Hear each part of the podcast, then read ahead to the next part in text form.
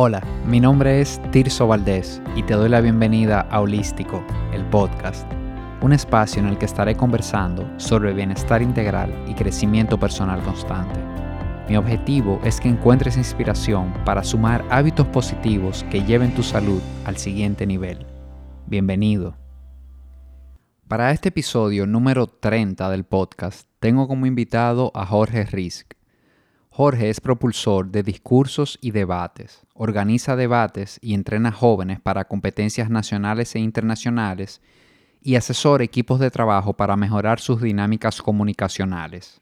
Es ingeniero industrial y es coach de relaciones certificado por Robbins Madanes Training Center y también es coach de debate certificado en Boston College. Su objetivo primordial como coach es ayudar a sus clientes a descubrir y desatar su propia voz. Esta es una conversación diferente en la que vemos una perspectiva de cómo la comunicación que tengamos con una persona define en gran parte la relación que vamos a construir con ella. Y eso también es bienestar. Y sin más, aquí te dejo la conversación. Hola Jorge, bienvenido a, Holístico, el podcast. De verdad que, es un placer para mí tenerte por aquí en el día de hoy. Gracias, Tirso. La verdad que me siento muy... Me siento como especial de ser invitado. Yo quiero que tú sepas que yo le digo que no a muchísimos podcasts. Ajá. Yo me, la doy importante, pero yo creo que la verdad que me gusta conversar contigo y yo te voy a ser honesto. Yo no he escuchado el podcast. Pero yo estoy seguro de que de, yo sí he escuchado mucho de la cosa que tú me dices. tú sabes que, no sé si la gente sabe, pero tú me has asesorado anteriormente. Y tú eres de la gente que yo en realidad sí escucho. Y, y nada, yo estoy muy feliz en realidad de estar aquí, conversar contigo sobre, sobre este tema. Qué bueno, qué bueno. Nada, decirte que este es el episodio número 30 ya, así que si no has escuchado ah, el podcast todavía, anímate y búscate ahí el que te llame la atención. Comienza a ahí. Lo voy a hacer y búscate alguno que te llame la atención. Y señores, yo voy a entrar en materia con Jorge de una vez para no darle mucha vuelta a esto. Jorge, como escucharon ya en la introducción, es docente de discurso y debate. Y, yo le comentaba a él, haciendo una conversación backstage aquí un poquito, de que quizás él que está en ese mundo, él sí conoce mucha gente que, se dedica a eso, de discurso, debate. En mi caso, yo conozco muy poca gente. Bueno, a ti solamente. No, no, ni siquiera he escuchado de alguien que sea docente de esto. Y, y sé que tú lo haces activamente, sé que tú lo haces en colegio, que preparas grupos para discurso y debate. Pero tú, Jorge, también bueno, yo te conocí ya hace unos años, nos conocimos en un grupo de coaching y, para mí cuando te vi, que fuimos a esa primera reunión, para mí Jorge es un rebelde, pero con causa, es un cuestionador. Pero no, no, no esta gente que, que cuestiona por cuestionar, sino que cuestiona porque está buscando como sacarle, sacarle el provecho a la información, como llegar a un punto en el que él se sienta bien, pero también que quizás otra persona se pueda beneficiar de eso. Y, y a mí eso me gusta, y como te decía ahorita, Jorge, me gusta porque lo, ato mucho a bienestar, en esa bioindividualidad que yo vivo predicando. Porque yo pienso que en bienestar damos por sentado muchas cosas de salud, muchas informaciones que están ahí. Y yo creo que un punto importante es desaprender a veces. A veces cuando queremos lograr algo, nos enfocamos en buscar información, en llenarnos de información. Y a veces hay que hacer un poquito lo contrario, desaprender. Y para desaprender, ¿qué hay que hacer? Cuestionar cuestionarme las cosas. Entonces, cuéntame un poco tú, ¿de dónde tú entiendes que vino esa pasión en ti? ¿Dónde, ¿Qué te movió como a volcarte hacia esto y a dedicarte a esto full? Mira, yo, yo te voy a ser honesto, yo caí de esto casi de casualidad. Yo, tú sabes que yo hice, yo me certifiqué como coach, nos conocimos en ese, en ese mundo. Yo estaba en ese proceso como de que mi sueño es ser coach. Y de casualidad llegó que una amiga necesitaba a alguien que la sustituyera en, en clase de discurso. Y me dice, mira, Jorge, yo creo que tú lo pudieras hacer muy bien. Y ella me asesoró el primer año en, en, cómo dar la clase y todo eso. Y ella tenía como un sistema y con una serie de libros. Al final de ese primer año, había unos estudiantes que iban a un debate. Y entonces ahí me dijeron, mira, Jorge, tú eres profesor de oratoria y tú sabes inglés. El debate es un debate y es en inglés. ¿Qué tal si tú acompañas a estos muchachos? Y yo dije, sí, claro, o sea, yo no tengo problema. Y en ese fin de semana, que fue un debate, fue la primera vez que yo vi que aquí en República Dominicana se hacían debates. Y ahí conocí al que se convirtió en mi socio. Conocí a Reinaldo Martínez. Y Reinaldo Martínez dos meses después me sienta en un sitio y me dice, Jorge, yo estoy buscando a alguien que haga. Y me da, me da una lista larguísima. Y yo dije, wow, pero tú me vas a pagar por todo eso. Así que yo no estoy buscando un empleado, yo estoy buscando a alguien que se una a la empresa. Y hoy en día somos eh, Reinaldo, Luis y yo, ¿verdad? Y organizamos debates intercolegiales. Y entonces él me dijo, ¿tú estarías dispuesto a dar clases de debate? Y yo dije, vamos. Y entonces una forma de debate muy específica, es sumamente sencilla.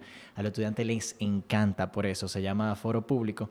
Y entonces hace unos años hice el entrenamiento de, en verano sobre como de coaching y eso de debate específicamente.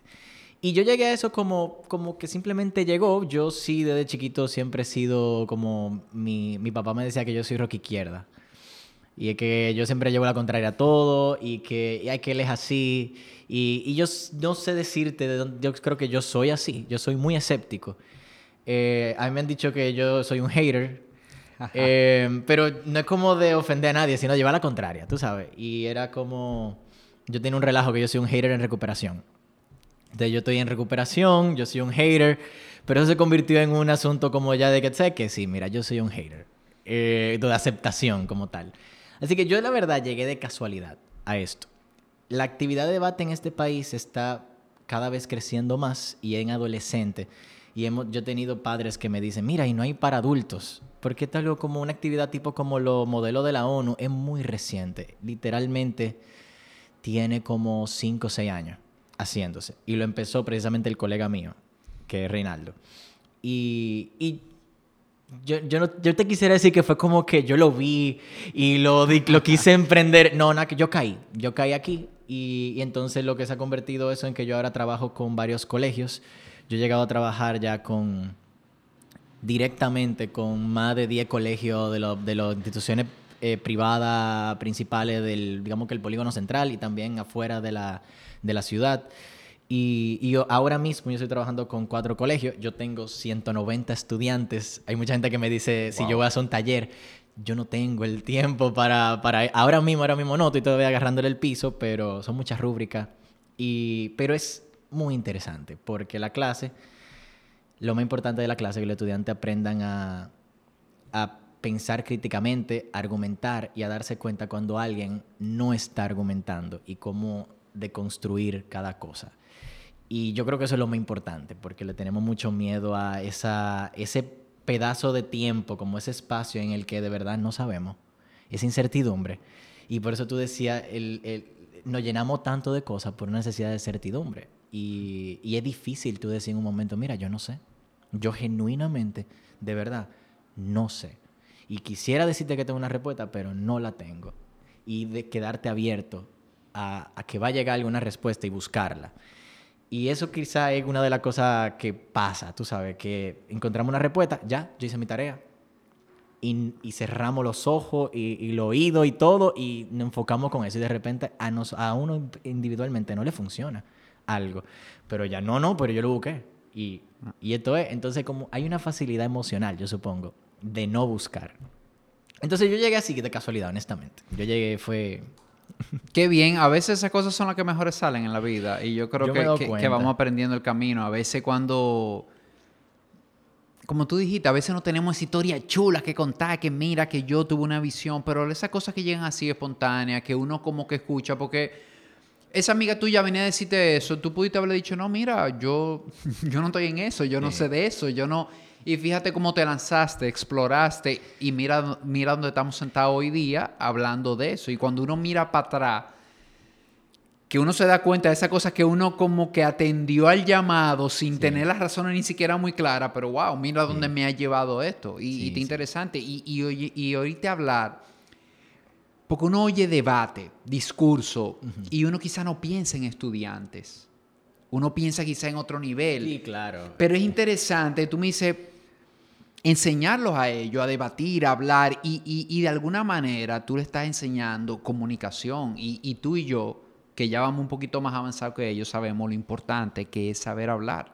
Claro. En todo sentido, o sea, te estoy hablando hasta con tu pareja, hasta con tus padres, o sea, tú le estás dando una herramienta a ellos que quizá en lo pensum de cuando tú y yo estudiamos, eso, no, eso no, era algo. Yo no quiero, yo no quiero de alguna manera criticar a los profesores que hemos tenido, ¿verdad? Yo creo que muchas cosas que nosotros, a mí no me dieron eso, quizá no estábamos prestando atención, pero definitivamente no, no se hacía ese tipo de cosas, porque la clase en sí se vuelve una, yo literalmente, yo podemos agarrar cualquier tema y armar un debate sobre cualquier cosa y hacer la herramienta se puede enseñar con cual, o sea, literalmente los temas pueden ir desde si deberíamos de invertir en energía renovable a si Bad Bunny verdaderamente es un ejemplo a seguir, eh, no sé. Y obviamente a ellos les gusta más el tema de Bad Bunny porque lo conocen, pero también yo lo voy llevando a temas más serios que tengan que investigar. Pero lo interesante es que en ese ejercicio no solamente vas a aprender de Bad Bunny y vas a aprender de la energía renovable, lo que yo le veo más importancia es la estructura de saberte comunicar, de cómo sostener una conversación con una persona que no tiene tu punto de vista y que se trata de tú aprender a ese respeto de que, óyeme. Y eso es importante, eso que tú acabas de decir, porque usualmente lo que yo siempre le digo a ellos, ustedes están dispuestos a debatir este tema tanto a favor como en contra. Y hay veces que ellos dicen, ah, bueno, espérate, de que, bueno, pues entonces este no es el tema porque yo, yo no voy a nunca pedirle a un estudiante que vaya en contra de sus convicciones, pero igual es bueno el tú preparar una postura que no es la que tú necesariamente personalmente estás de acuerdo, pero eso te obliga a ti a entender la intención positiva de la otra parte. Y que tú estés ejercitando ese músculo también, ese músculo de sentirte incómodo, de, de hablando, de, óyeme, estoy defendiendo un punto que quizá no es el que me acomoda, pero me estoy saliendo. O sea, claro. de alguna manera tú le estás dando algo que obviamente yo no sé si ellos lo están viendo, si lo están valorando, pero tú y yo, como te digo, que vamos más adelante y que ya uno puede ver, oye, me, tienes una herramienta buenísima. Yo te diría que es lo que es necesario hoy en día y que agarra preparar a la, a la nueva generación en eso, porque lo que pasa con frecuencia es que, que tú me preguntabas antes de, iniciar sobre el, cuáles son las, como que cómo tú tienes un buen debate. Y una de las cosas más importantes es que tú tienes que partir desde la idea de que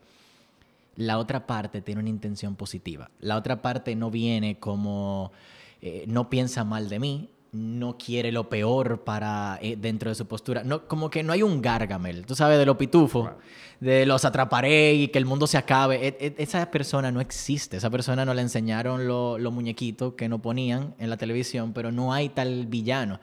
La otra parte tiene una intención positiva. Y yo tengo una intención positiva.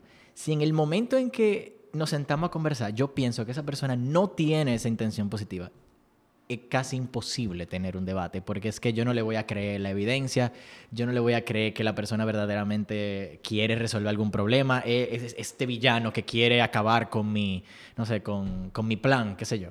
ahí viene lo que hablábamos también de tomárselo personal. Obviamente, cuando, yo, cuando yo miro la persona que tengo de frente desde ahí, ya yo me empecé tomándome lo personal, porque ya yo lo que creo es que él me quiere fuñir. Sí, tú sabes que los dominicanos tenemos no, y como, algo de... Y es como, si tú fueras una persona pensante, tú estuvieras de acuerdo conmigo. O sea, ¿qué te pasa? Y entonces ya de por sí, ya empezaste mal.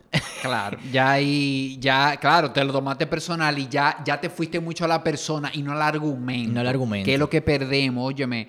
Eso se dice tan fácil, Jorge Sí. Enfócate en el argumento, enfócate en el argumento. Pero cuando tú te acaloras, eso no sale tan natural. muchas veces las personas, tú te sorprenderías, yo me he dado cuenta de que, esta es una frase que yo vi hace mucho y yo me he dado cuenta que sí es cierta, y es de que el del 100% de desacuerdo, el 90% es un asunto quizá de semántica, dígase de que no decimos lo mismo con las mismas palabras, pero probablemente estamos de acuerdo. Y si no es eso, es de, que aunque tenemos la misma intención, no estamos de acuerdo con el, approach, como la manera de... Los dos queremos llegar a la Kennedy, pero tú entiendes que tenemos que subir por la Tiradente y la otra persona piensa que tiene que subir por la Lope de Vega. Y nuestro desacuerdo es de cómo llegar ahí, no de que llegar ahí sea bueno o malo. Hay veces que tenemos un desacuerdo en llegar allá, pero cuando no dejamos eso claro, em, nos no empezamos a atacar a un nivel. O sea, como yo he visto cómo, porque lo veo todas las semanas, cómo se puede ir degenerando. El... no, y se pierde, se pierde como el foco, porque como tú dices, o sea, empezamos hablando de qué es lo que vamos a debatir, qué lo que, de qué vamos a tener la conversación, de cómo llegar a la Kennedy. Pero el asunto de si no por la López de Vega o por la Tiradente entra, tú te acaloras tanto y te enfocas tanto ahí que en lo que te enfocas en defender tu punto, en justificar por qué irse por la Tiradente. Pero hermano, el tema es eh, llegar a la Kennedy. Quizás estamos de acuerdo, podemos darle un, vistazo a la forma y, y sería una conversación mucho más tranquila, ¿verdad? Sí, sí, sí. Entonces, por ejemplo, qué importante entender para qué estamos sentados y si estamos de acuerdo con las cosas por las que estamos sentados por ejemplo, de... Porque lo que sucede con un debate, que un debate es un, un intercambio de ideas precisamente con el enfoque de evitar llegar a un tipo de, de violencia, ya sea física o, o, verbal. Es simplemente yo quiero, vamos a sentarnos, vamos a aprender, vamos a ver qué tú, qué te ofreces, yo déjame explicarte mi postura. Eso hasta como la base de la negociación y de lograr mejores métodos y todo eso. Pero hay veces que una vez tú tienes eso claro, ok, vamos a un intercambio de ideas, entonces, ¿qué sigue? Eh, estamos hablando de lo mismo. Y hay veces que tú ves gente que lleva una hora hablando y no estamos hablando de lo mismo. Literalmente de cosas totalmente distintas.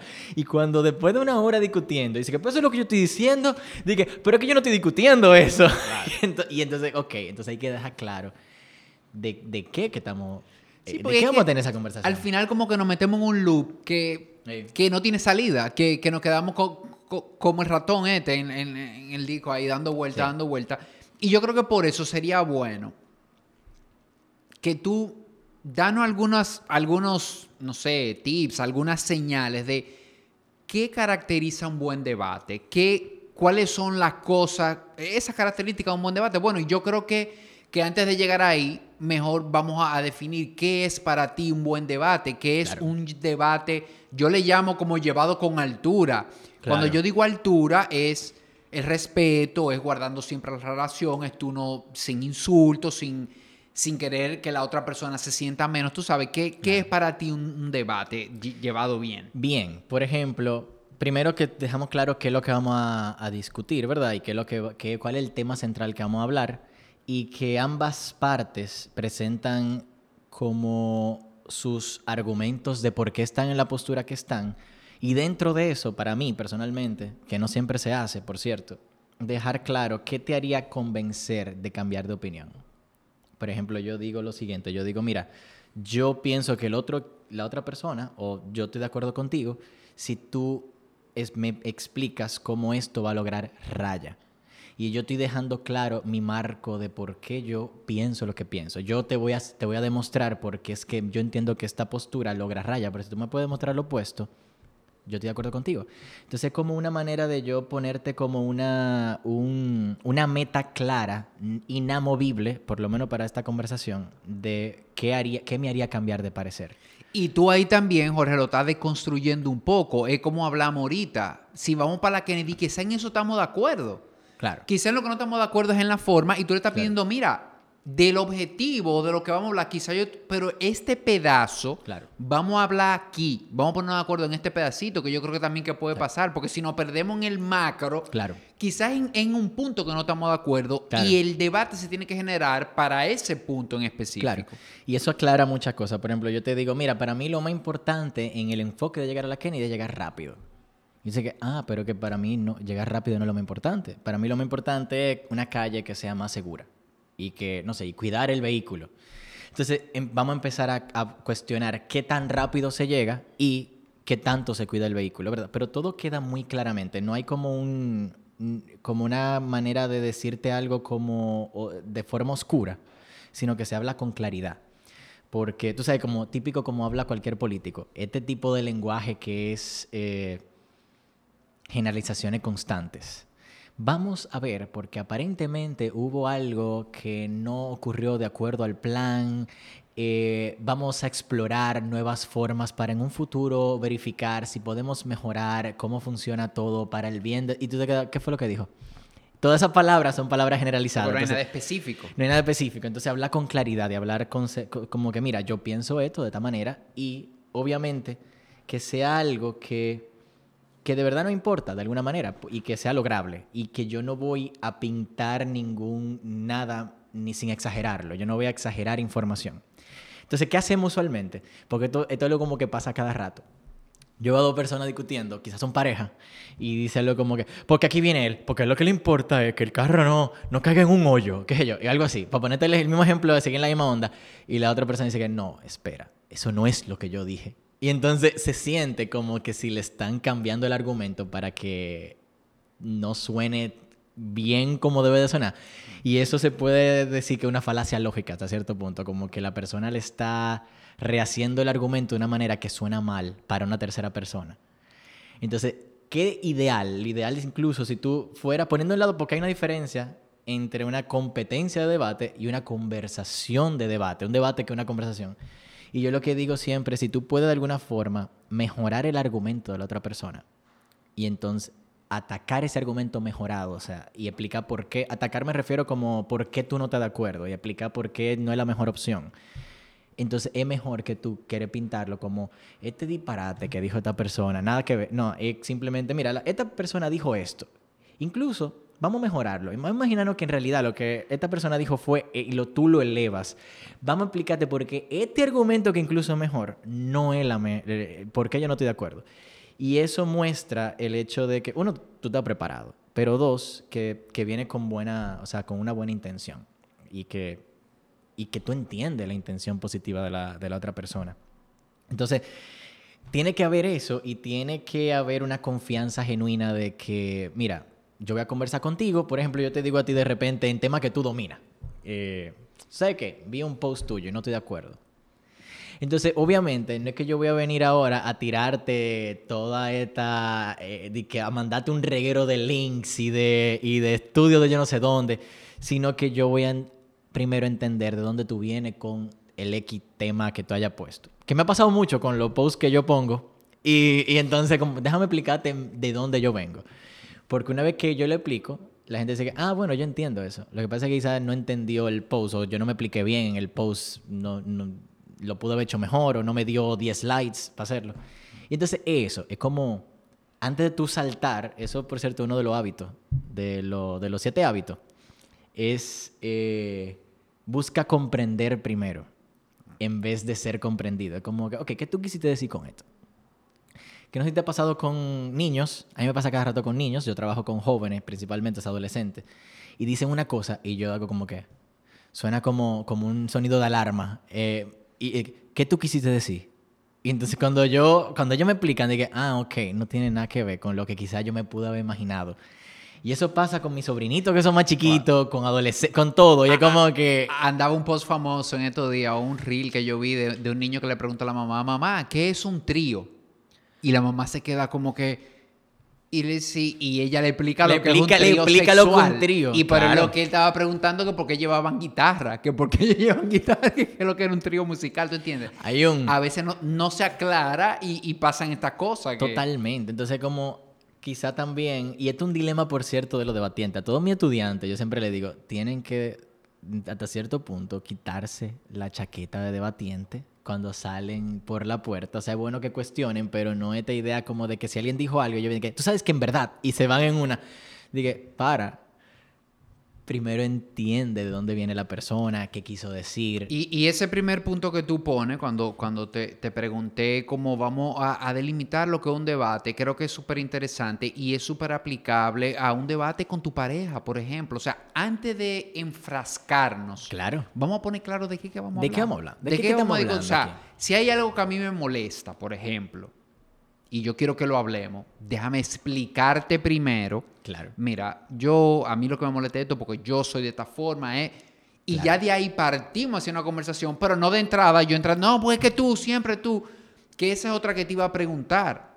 No sé, eh, quiero que tú me comentes otras cosas que caracterizan un buen debate, un debate de altura, pero también algunas técnicas para el tema de no personalizarlo, porque muchas veces estamos hablando y en el mismo momento en que yo digo, Jorge, que tú siempre, ahí ya sí, sí, sí. la otra persona pierde la conexión. Y, y te voy a decir cosas peores de ahí. Por ejemplo, porque eso que tú dices, de alguna manera, yo entiendo que hay gente que se siente justificada, vive con la persona o se relaciona constantemente con la persona y quizá, aunque es una generalización muy grande, tú siempre haces esto, pero probablemente le ha pasado varias veces algo similar y eso hay que trabajarlo. El ideal es que tú no hagas un, un una afirmación así, porque que no viene al caso en lo que estamos presente hablando, ¿verdad?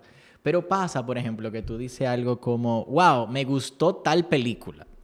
Y alguien dice, o sea, que tú dices que tal actor es, eh, bueno, tú sabes que ese actor en realidad el otro día le pegó a yo no sé dónde o hizo tal cosa. Entonces dije, tú apoyas ese tipo de acciones, entonces se vuelve como te enfrascan en un grupo. Y eso, eso es el dilema de Twitter, por ejemplo. El Twitter es un problema abismal. Entonces tú dices de repente, mira, yo personalmente no me gusta el café, qué sé yo. Y, o sea, tú estás diciendo que tú eres de este tipo de persona que tampoco le gusta el café, ¿verdad? Entonces, eh, lo, lo, ideal, a mí me gusta el tema de la bioindividualidad, como tú lo dices, porque yo creo que tú muestras una gran, un, un, gran nivel de respeto a la otra persona cuando tú la tratas como un individuo. Y tratarla como un individuo, una labor activa, o sea, es como que alguien te dice, eh, tú sabes qué, mira, me hace falta volver al colegio. Tú quieres que haya presencialidad con tal virus. Y que no, mira, lo que te quiero decir es que ahora mismo me siento solo y me gustaría volver al colegio y ver de nuevo a mi ser querido.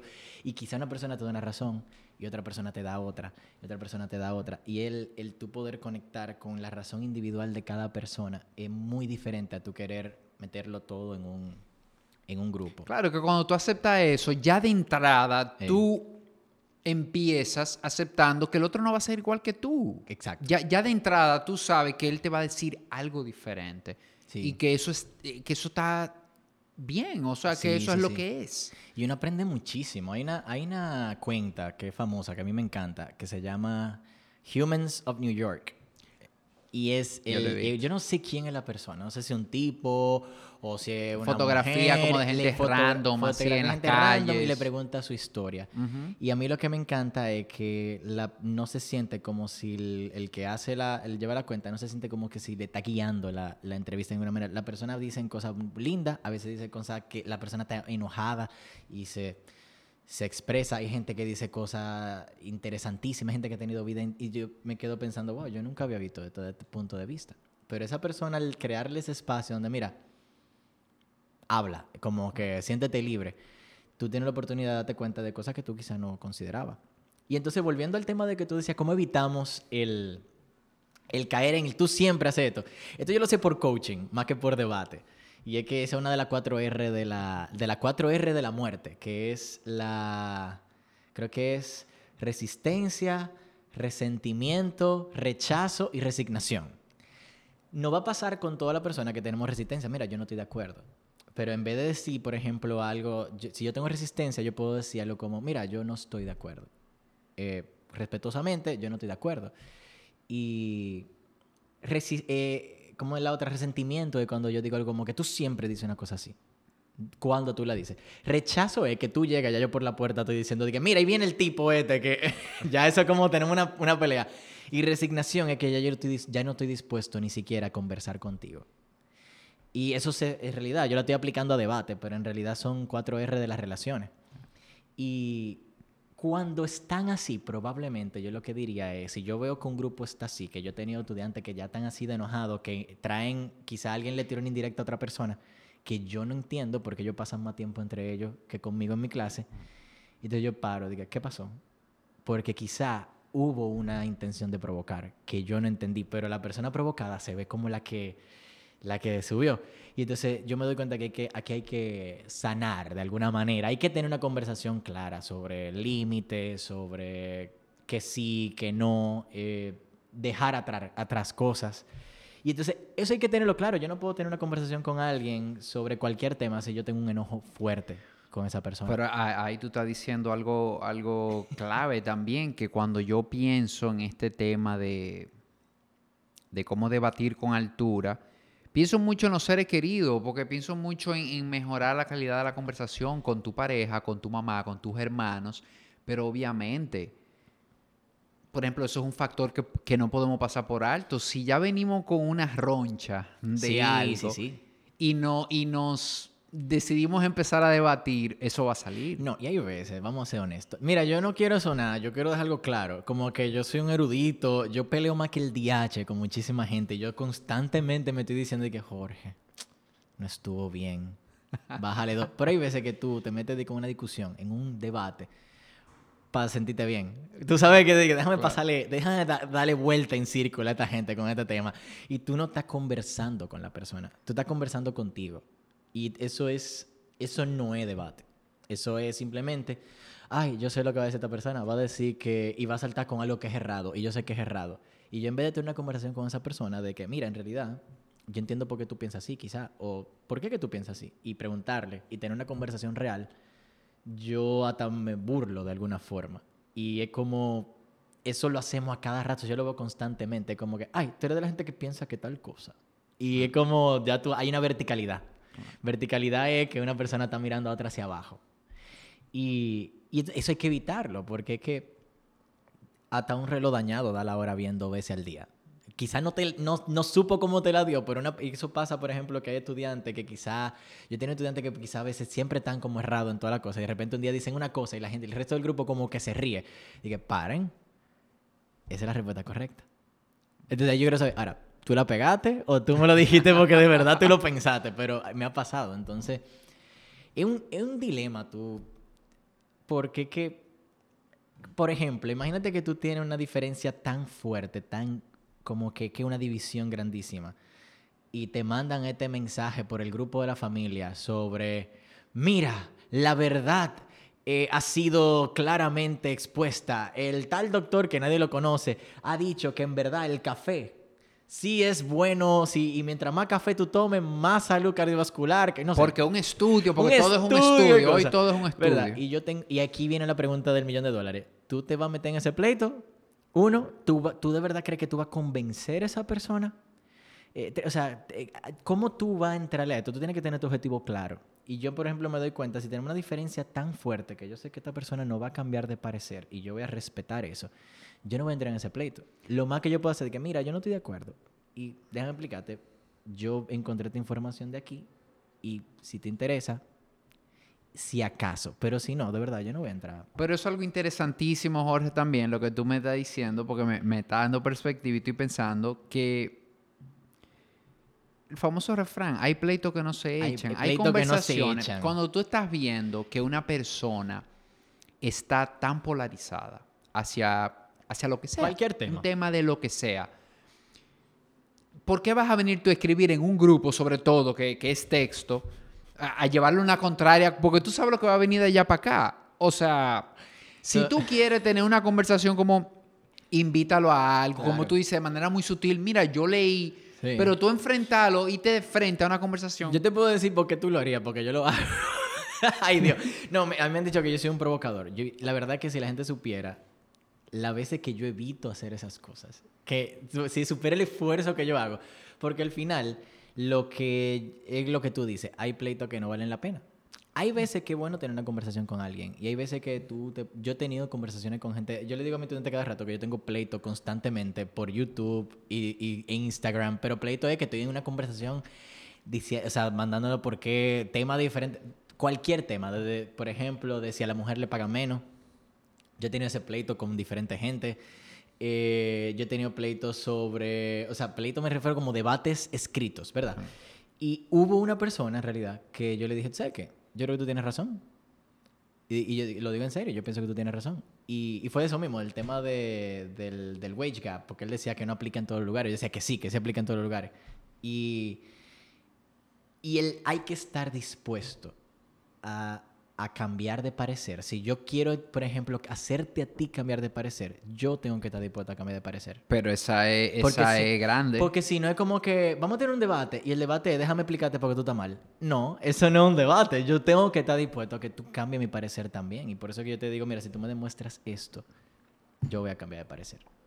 Entonces, eh, como tú dices, hay pleitos que simplemente no valen la pena porque como que, ¿qué importa? Tú piensas diferente a mí. ¿Sí? Pero, pero es interesante también pensar en que cuando yo entro a un debate, cuando voy a entro a una conversación en la que tenemos dos puntos de vista diferentes, siempre déjame esa, ese pedacito de estar dispuesto a decir, me equivoqué, a decir, mira, no lo vi, a decir, mira, pero eso que tú estás diciendo Y a que el orgullo no, óyeme, y eso no es fácil tampoco, Jorge. Muy difícil. Eso no es fácil de, Por de- ejemplo, de- por de ejemplo, lograr. Esto es lo que hizo un... Yo, me, yo vi un debate una vez, eso fue ya hace como tres años, una cosa por YouTube, pero eran dos personas muy, muy buenas.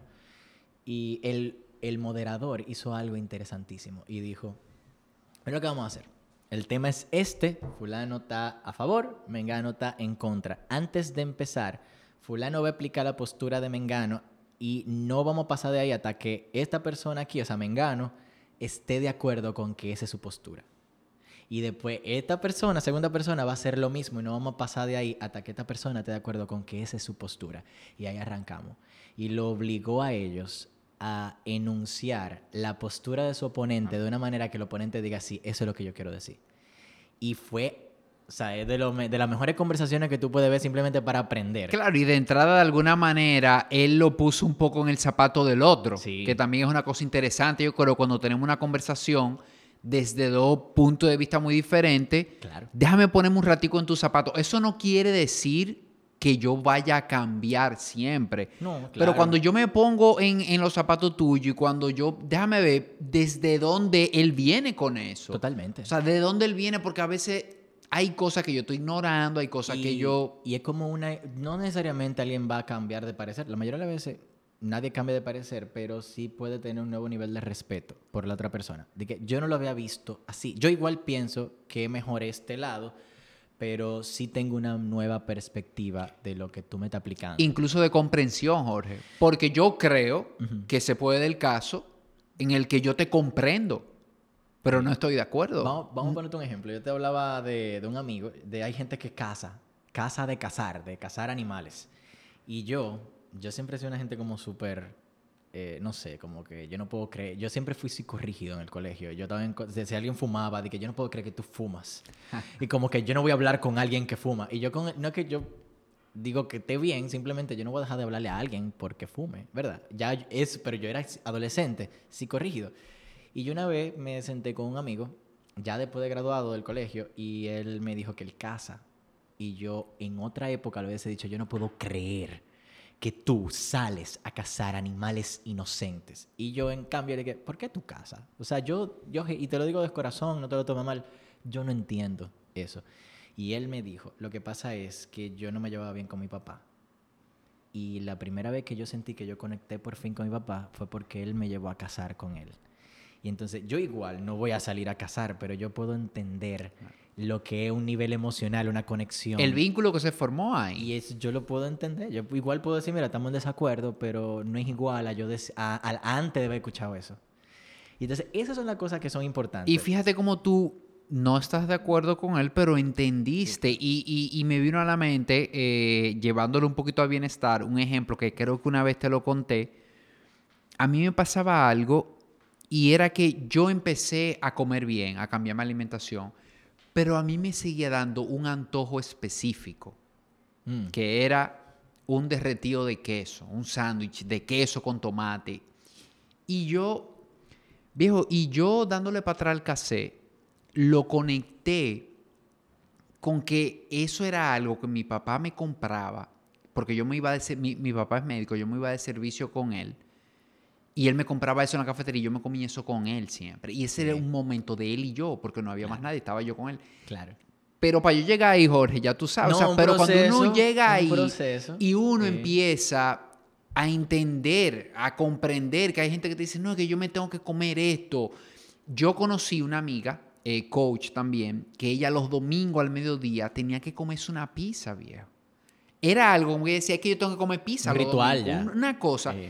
Y ella cuando le dio para atrás le pasaba lo mismo. Era el momento en que ella era la única comida que ella hacía en la semana con su familia, de niña, los domingos esa pizza. Entonces, son cosas que, que cuando uno la ve, uno entiende de Sí. dónde viene. Ya que si es un buen hábito, mala- bueno, ya eso podemos tener otra conversación. Claro. Pero ya lo entiendo y ya yo sé dónde tú vienes. Y fíjate que algo quizás con lo que tú no estás de acuerdo, con cazar animales o algo, ya esta persona te lo dice desde ahí, ya tú puedes debatir con ella, pero desde otra óptica. De otra óptica totalmente. A mí diferente, me pasó, a mí a mí me totalmente. pasó algo muy fuerte y es que yo, yo puse algo de que toda la persona que tenga en contra de la vacuna, del COVID y todo eso, si me pudieran escribir, yo me gustaría tener una conversación genuina. Y me escribió una chica y me dijo, lo que pasa es que mi abuela se puso la vacuna, empeoró y falleció. Y yo le, dijo, yo le dije, o sea, yo no puedo tener un debate contigo. O sea, yo lamento mucho lo sucedido, yo no quiero de ninguna manera eh, hacerte sentir como que tu historia no está validada. Yo siento que si entramos en una conversación, un debate, yo voy a empezar a citar números y yo no quiero invalidar de ninguna manera lo que tú viviste. Y fue como yo puse un alto ahí. Entonces ahí como que, mira, a mí no me... Yo no... Ese era el propósito de... ¿Verdad? Entonces como... Pero esa es una buena herramienta, Jorge, porque eso fue con, con una persona que tú no conocías, random. Sí. Eso te pasa con un familiar o, con un ser querido y fíjate cómo tú hubiese salvado la relación, tú hubiese evitado. Sí, claro. Porque irte a una gente que ya perdió un familiar, a tener que demostrarle cosas. Claro. En esos son los casos como tú y yo hablamos ahorita, que mejor salvar la relación, y mejor que, que tú venías a tener un Pero tú sabes qué pasa con mucha frecuencia, tú de nuevo lo sé más por el coaching que debate, y es que a nuestros seres queridos le damos nuestra, como que le exigimos más de alguna manera y no lo chanceamos. Eso es lo que yo he aprendido. Quizás yo estoy equivocado. No, yo creo que yo, yo estoy de acuerdo también. Y, creo que lo vi en estos días. Si tú me dices que es un ser querido, qué sé yo, mi hermano. Te hubiese ido, claro, claro. Voy acá. Pero mi hermano mayor. Oh, oh. Pero eso, pero, pero qué bueno que tú y yo lo toquemos porque es un punto que, que podemos mirar los dos. Claro. E, eso, eso es una cosa interesante a tú cuestionarte. Totalmente. ¿Por qué con los seres queridos somos tan alegres en no? Eh, y que no lo hubiésemos hecho con una gente, ¿tú entiendes? Y, y, y, estoy totalmente de acuerdo contigo. Yo creo que todo lo hacemos. Tenemos a tener una cortesía con los demás, ¿verdad? Pero la gente de confianza no tiene que entender. Nosotros no merecemos eso, tú sabes. Claro. Y hay un punto, porque es algo muy curioso. Precisamente estoy leyendo un libro de este señor. Este señor escribió, él nunca escribió un libro, pero lo que él enseñaba, él dice que hay tres cosas de, de un líder que son muy importantes. Él dice Claire Graves, se llama. Y él decía que la cortesía no es la cosa más importante, porque con la falta de cortesía cualquier palabra se puede malinterpretar a un nivel muy personal. Entonces, con la cortesía tú evitas ese tipo de cosas. De repente, por ejemplo, tú a tu ser querido y a, los amigos del colegio, esos amigos, esos hermanos tuyos, quizás te le habla de mala palabra y ellos nunca en la vida se van a ofender porque ellos saben que tú eres su hermano. Jamás en la vida. Tú, o sea, tú, yo puedo, mira, yo tengo un amigo, yo le puedo decir toda la mala palabra vida y por haber, y él no se da cuenta si estoy molesto o no, porque él, él jamás en la vida, yo nunca he estado molesto con ese tipo. Entonces, yo no haría eso con una persona que yo no conozco, porque es que yo no sé, no hay esa confianza, yo no sé si hay una palabra que de alguna manera le afecta de manera personal. Entonces, ese, esa cortesía es importante en los debates parece como una ridiculez, pero es muy importante. O sea, como que, ¿y por qué yo tengo que ser tan, tan cosa de que sí? ¿Por qué que si no? Eh, yo creo que, yo me imagino de que líderes mundiales yéndose a la guerra porque alguien lo trató mal. De que no me gustó como me miró. Eh, la cortesía es muy importante. Yo una vez vi un debate de los chicos y mis chicos, yo estaba observando, mis chicos estaban perdiendo el debate. Y el otro equipo como que se desesperó y dijo, como, ¿qué pregunta más estúpida? Como que tú me acabas de hacer. Y el debate se acabó. La, yo vi a la jueza, la jueza estaba sentada y estaba anotando todo, y dice así. Por una simple cortesía. Por una simple cortesía. Y ella votó a favor de mis, de mis estudiantes, pero ella votó por el tema de la, de la ética de debate. Y, y es muy importante porque, que, como te decía, estamos aquí para hablar de las ideas, para crecer, para tomar la mejor decisión, no para atacar de ninguna manera a nadie. Entonces, el dilema es que muchas veces, tú hablabas del acuerdo de no te tome nada personal, y muchas veces nos identificamos tanto con, con la idea que nos sentimos que nos están atacando personalmente. Si, por ejemplo, alguien dice, bueno, la verdad es que el, veganismo es un disparate. Y alguien me dice, por ejemplo, mira, en realidad yo me salvé la vida por eso, por cuando cambié mi dieta. Y se puede sentir atacado. Primero, yo no debería estar diciendo algo así, como es un disparate, nada que ver. Yo puedo decir, mira, yo no yo no creo que es la mejor idea.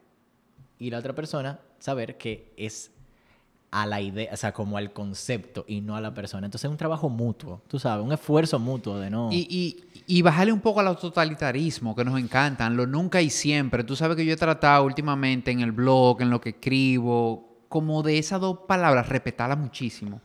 Yo mismo ya estoy, porque me lo he impuesto, que cuando escribo nunca, yo mismo digo, es verdad. Eso se llama, mira, tú decía algo, eso se llama nominalizaciones.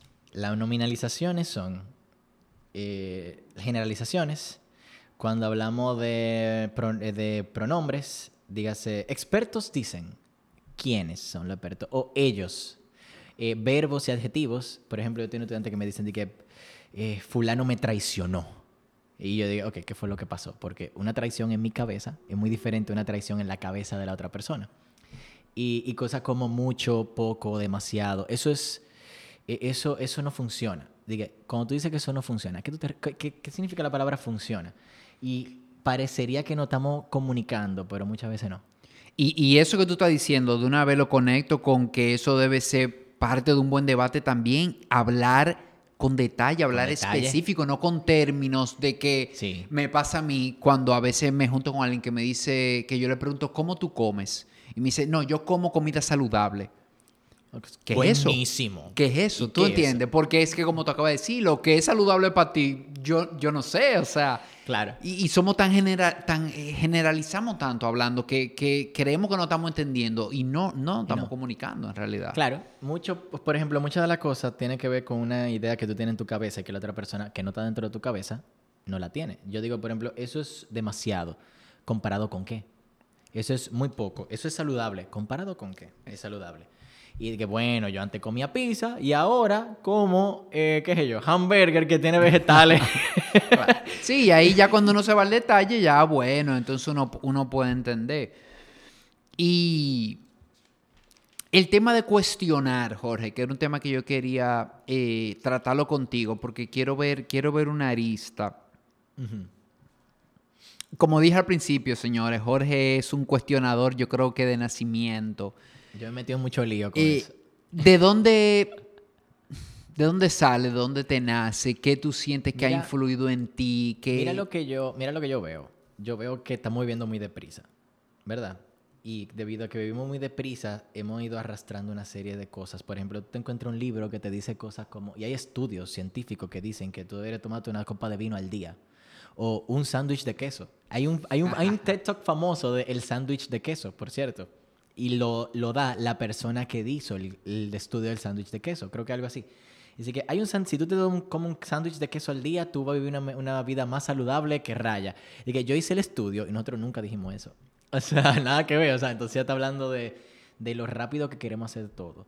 Entonces, parte de mi enfoque de precisamente de los posts de Instagram que yo hago, de, de desmitificar las cosas, es que por querer vivir deprisa y, y nada más leemos el, el headline del, del asunto, o queremos de alguna manera sonar rápido, o queremos pegar todo, queremos eh, son, ¿verdad?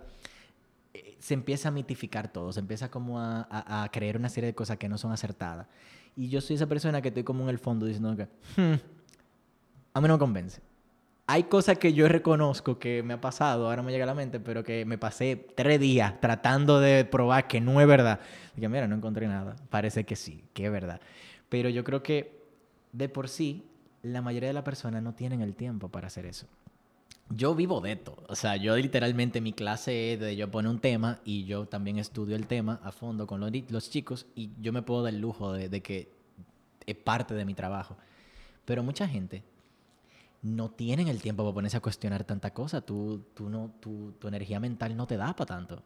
Y hoy día pasa algo y he oído a varias personas eh, como mencionarlo y yo mismo me he puesto a pensarlo y, lo he comprobado algunas veces y creo que sí. Y es que hay tanta información y tenemos tanto acceso a la información. Creo que fue a Rogan que lo oí por primera vez decir que si tú buscas respaldar una teoría, vas a Apare- encontrar. aparece. Y si buscas respaldar la teoría contraria, también vas a encontrar Aparece, el estudio. Entonces, aparece. esto como que nos pone, imagínate. Imagínate. aparece. Por ejemplo, a mí me pasó con... Qué risa. A mí me pasó que hubo un debate que yo le estaba explicando a mis estudiantes que hay una... Que hay un argumento que ellos trajeron, es un tema de economía, y yo estaba explicando, eso no tiene sentido por esto, por esto, por esto, por esto, por esto, por esto, por esto. Entonces como que me avancé a otro argumento. Y cuando llegaron al torneo, muchísimos equipos llegaron con ese argumento. Pero ellos no tenían como que escrito la refutación a ese argumento. Y perdieron el debate porque ellos no tenían la manera de explicar por qué ese argumento no es el mejor argumento. Entonces yo le estaba explicando, ok, bueno, ¿qué vamos a hacer? Vamos a preparar, así si encontramos un argumento muy malo, ¿Cuál sería la, pues, tener la, reputación ahí? Pero pasa que eso que tú dices, o sea, hay gente que incluso porque el juez no sabe si eso es verdad o mentira y la persona en el diario vivir no son expertos en cada área. Entonces tú entras y hay suficiente evidencia para justificar de beberse los ocho vasos de agua al día y de no beberse los ocho vasos de agua al día. Hay suficiente evidencia para justificar, no sé, que, que los celulares son buenos o que los celulares no son buenos.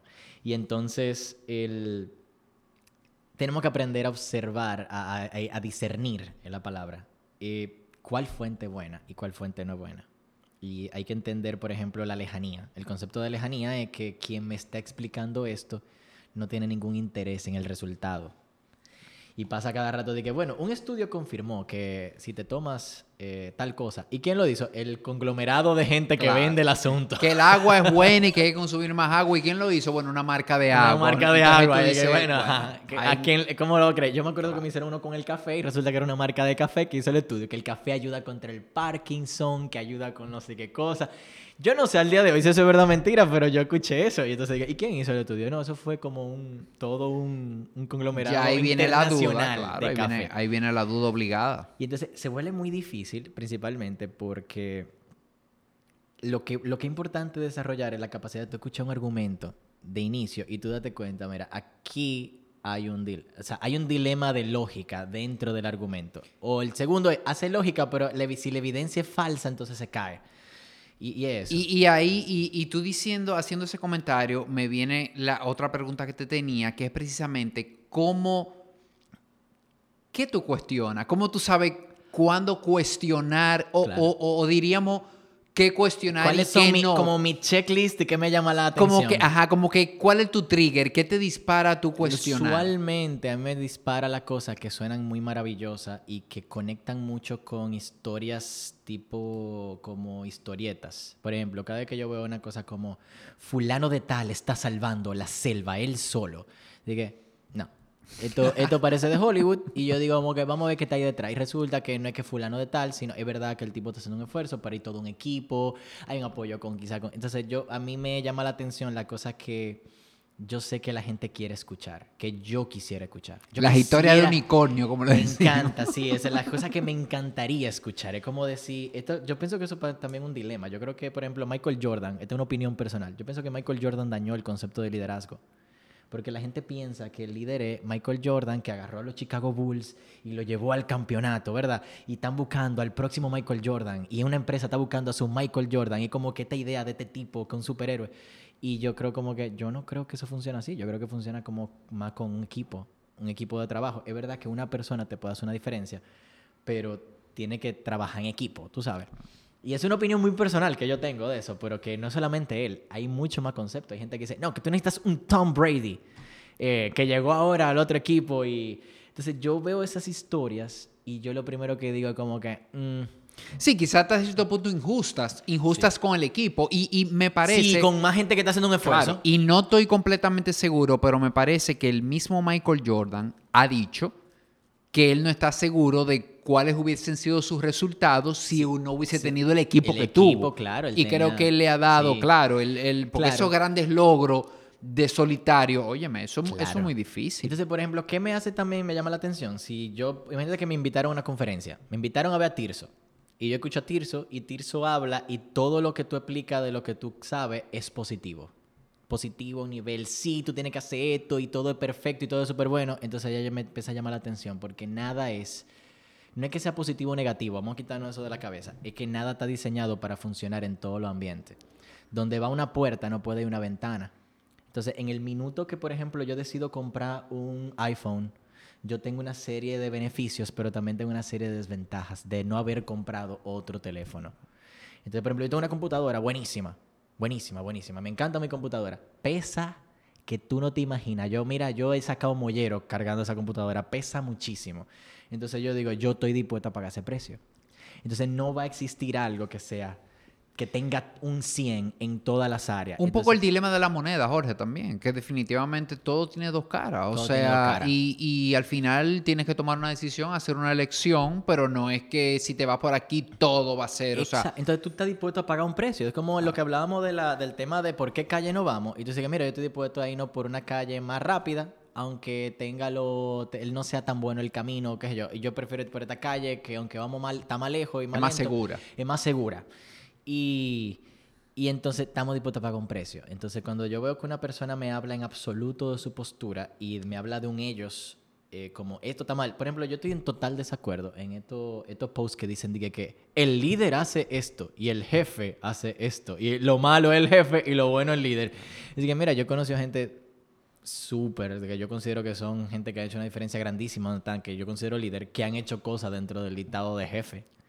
Y, y también cosas del dictado de líder. Entonces no es como blanco y negro. Esta idea como de lo bueno y lo malo. Lo rudo contra lo- la cuadra técnica. Sí, que qui- quizás eh, eh, te cuadra más el tipo de idea que es todo el mundo es líder y todo el mundo es jefe. Ajá. En algún En momento. algún momento, hay sea, momento para tú te cada pones una cosa. gorra, te pones otra. Quizás son, es una forma de, de- de plantear una idea más. Pero, por ejemplo, a mí me llama la atención que yo, por ejemplo, cuando yo conozco a alguien que me puede decir, me va a vender un carro. Yo le voy a comprar el carro y la persona me dice, mira, el carro está súper bien, tiene un dilema. Y el dilema es este, este y este, tú lo puedes compensar con esto. Y como que me habla de una manera más objetiva, lo más objetivo posible. Yo creo que no podemos ser totalmente objetivos, es como algo imposible para nosotros.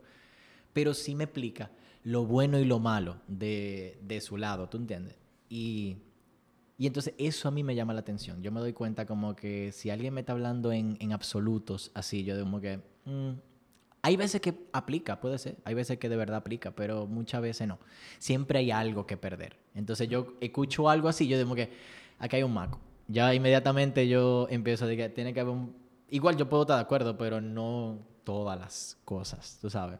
Sí, y, y interesante. Yo en, en bienestar creo que, que aplica y lo veo así mismo. Todos estos programas fabulosos, todas estas dietas que, que funcionan a, a- a todo el mundo, igual como tú. Creo que esos son los triggers para cuestionar y para...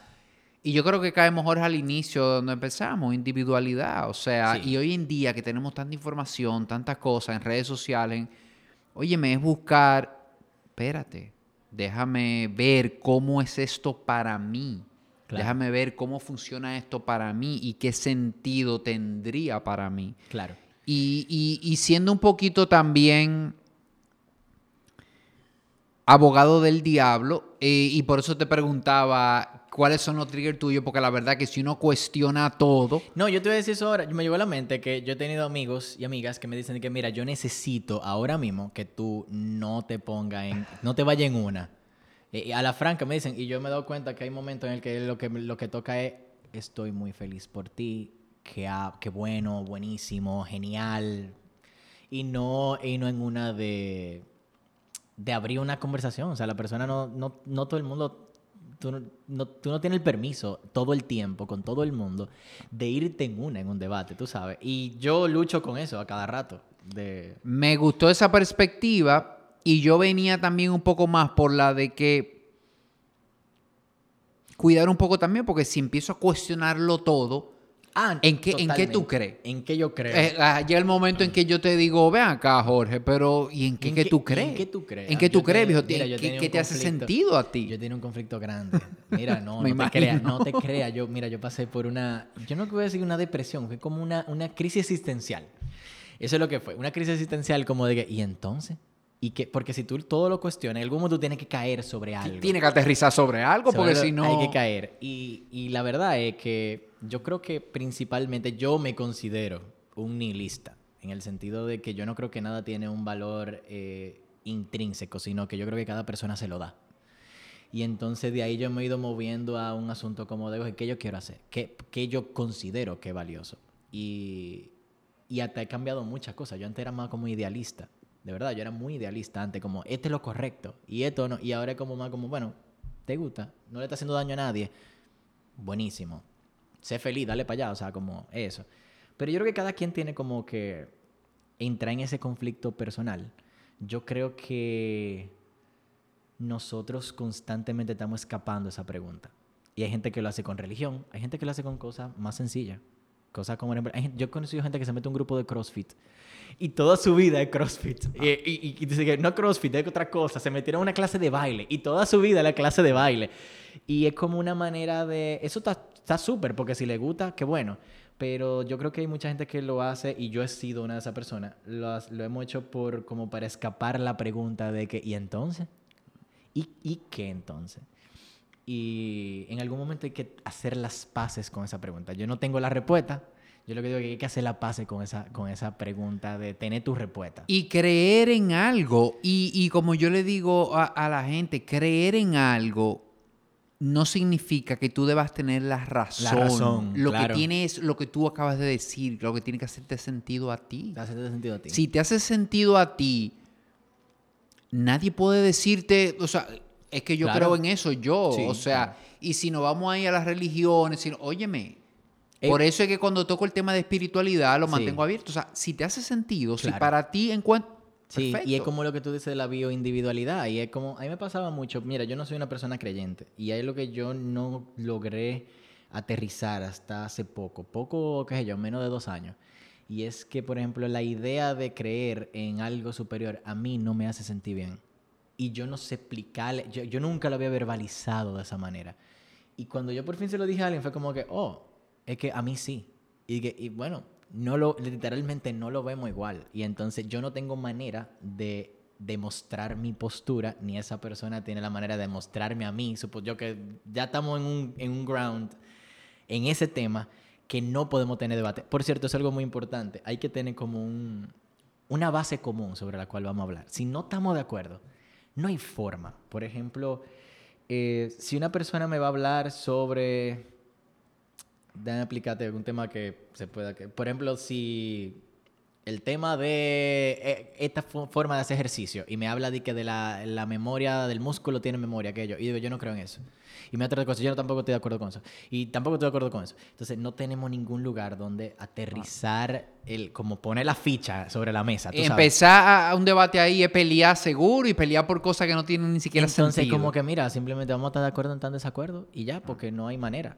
Y es como eso, en algún momento tú tienes que tener claro que lo que tú decías de la bioindividualidad es como que qué te funciona, qué te parece a ti, que, y tú, tú puedes decir que mira, yo estoy, esto es lo que yo pienso, yo, yo tengo mi convicción de eso, pero que mm, yo no voy ahora a querer exigirle a otra persona que piense como yo pienso. Pero aquí pasa algo interesante. Porque tú dices, por ejemplo, en qué momento, lo hablamos ahorita, tú trazas la raya de la relación versus la razón.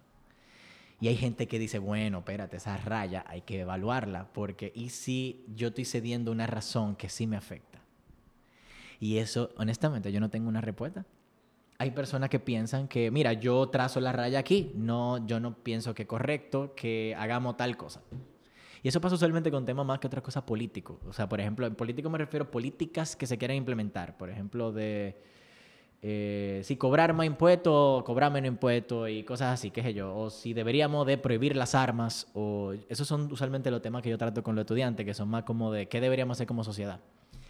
Y deberíamos de legalizar tal cosa o no, la dejamos ilegales. Y hay gente que dice, yo no puedo dar el lujo de simplemente estamos en desacuerdo y dejar que tú hagas esto, yo estoy en un desacuerdo de que esto va a hacer daño a nivel colectivo. Y eso crea un... Eso es verdaderamente ahí donde ocurren los debates verdaderamente interesantes. Sí, y creo que, que, claro, eso se da con esos temas así sociales, esos temas políticos, quizá en un tema de una conversación de pareja o de familiaridad. No, es muy diferente. Eh, claro. Es eh, muy diferente, tú sabes. Y entonces, algo que también aprendí cosas de pareja es como que si tú tienes una visión muy distinta a tu pareja, hay un dilema grande. Es como, bueno, en- ¿cómo se ve en 10 años? Y una persona, una de las parejas se ve con hijos y el otro se ve sin hijos Ima- viajando el mundo. Imagínate esa discusión. O sea, Va no hay forma. muy Y difícil. claro, y ahí entra un tema de valores también. De valores, que, de es una de parte de acuerdo. que, óyeme, cuando yo estoy con alguien, con pareja más que todo, no tenemos que estar de acuerdo en todo, Totalmente, pero tiene claro. que haber valor en común, porque si no Claro. se da eso, o sea, que estamos Y- en, en dos mundos. Y es un tema, por cierto, que eh, yo diría que uno de los... Yo no sé si es una crisis que pasa a nivel mundial, pero estamos cada vez yéndonos más a una individualidad ex- extrema. Por ejemplo, antes compartíamos la televisión de la casa, el radio de la- del carro. Las cosas se tienen que hacer juntos porque que simplemente no había para tanto. Pero ahora yo puedo poner mi música en mi celular y mi hermano que vive en la misma casa, qué sé yo. Hay cuatro familia, televisiones en todas las habitaciones. Todo el mundo tiene, o sea, cada quien ve lo que quiere ver. Y de alguna manera eso está súper, porque qué bueno, pero también tenemos que hacer un esfuerzo. eh, de, de mantenernos unidos. Como que antes no teníamos que hacer esfuerzo porque las condiciones... Los puntos de encuentro No era natural. Era natural y ahora hay que hacer un esfuerzo Ah, genuino. Hay de- que poner los puntos de encuentro intencional porque no existen hoy en día. Ya en la casa todo el mundo tiene su, su pantalla. Y por ejemplo, yo me dado cuenta con el estudiante, yo trato de encontrar un tema donde yo pueda poner a toda la clase en contra mía. Y yo cojo una postura ridícula, pero yo hago un esfuerzo por jugar al abogado del diablo y que ellos, pero que ellos se unan, porque hay veces que se me dividen tanto en un tema que se empiezan a poner... No, y un curso, imagínate, treinta y pico de gente Entonces, dividida. Eso es como, no sé si tú sabes la historia de cuando el equipo de hockey de Estados Unidos le ganó al equipo en la Olimpiada del 86, qué sé yo, algo así, 84, le ganó el equipo mm, con más victoria de la Unión Soviética. Y el entrenador lo que hizo primero fue, ellos toditos se llevaban mal, toditos se llevaban mal. Y el entrenador lo que hizo fue que él hizo que todo el mundo lo odiara a él. o sea, lo que perdieron. Lo, no, él, por ejemplo, él lo estaba entrenando. Ajá. Y antes de llegar a la Olimpiada, él estaba entrenando. El grupo de él, de los norteamericanos, era un adolescente, ni siquiera habían llegado a los 20 años. Ellos todos tenían como mucha fricción entre ellos. Y él hizo que, Que lo todos odiaran a él para que se juntaran y se unieran. Y yo pienso que es importante, de alguna manera, si tú, por ejemplo, tienes una división muy fuerte en un área, cambia el tema. Y ve a ver si tú puedes conectar con otra cosa. Viste el juego. eh, ¿A cuál es tu equipo? Mira, mira, me gusta mucho este jugador que es de- del mismo equipo. Tú sabes, como que para, para aliviar el- la tensión de este tema en el cual estamos muy pensando muy diferente, tú sabes. Y eso ayuda mucho también a, a calmar, a entender que la otra persona puede pensar como nosotros también. Porque entendemos que, ah, si estamos de desacuerdo en esto, esta persona está en desacuerdo conmigo en todo. Y no es así. No es así. O sea, es bueno hacer ese esfuerzo de encontrar cosas en las que estamos de acuerdo.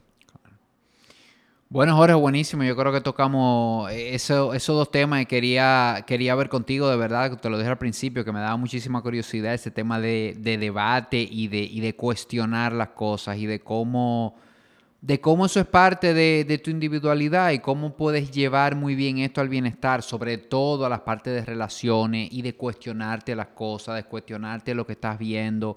Mucha información de salud y de bienestar, muchísima. O sea que acomódala, llévala a ti, cuestiónala, busca, busca respuestas diferentes. A, a esas personas que se quieran poner en contacto contigo, tus redes sociales. No, eh, mis redes, ahora mismo yo creo que la mejor manera mis redes sociales, eh, Jorge Risk. En Es- Instagram. En Instagram. Y por ahí, yo estoy, yo manejo mi cuenta. eh, me pueden escribir, yo estoy muy accesible. Búsquenlo, que hay unos cuantos posts chulos ahí. A mí me Le- encanta lo, van la a tener, lo van a tener que pensar y leerlo varias La veces. gente se pone a, a pelear y me encanta. Buenísimo. Y, y bueno, ya para cerrar, quiero hacerte una pregunta que le hago a todos mis invitados. ¿Qué es para ti vivir en bienestar? Yo creo que es una muy buena pregunta. Yo creo que, por cierto, este tipo habla de qué hace que, cómo identificamos una persona saludable, sana psicológicamente. Y él decía, cómo todo el mundo tiene una visión distinta.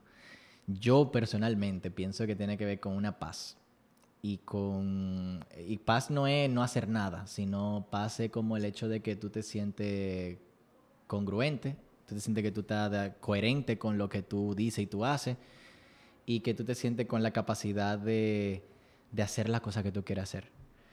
Y recientemente yo me di cuenta que, por ejemplo, yo tengo que activamente ya ahora cuidar mi bienestar. Antes era mi juventud me lo permitía y ahora el cuerpo me dijo de que mira, tú vas a tener que hacer algo. Y he tenido que hacer yoga, dejé el azúcar, o sea, fue- ha sido un proceso, pero ya estoy encontrando un balance. Y es como eso, el hecho de yo sentir que física, emocional y mentalmente yo estoy coherente y me siento hábil para hacer las cosas que yo quiero hacer. Buenísimo. Bueno, gracias Jorge, de verdad, Gracias por a ti haber por la venido. invitación, me encantó, voy a ver todo el episodio, lo voy a escuchar. Un fuerte abrazo.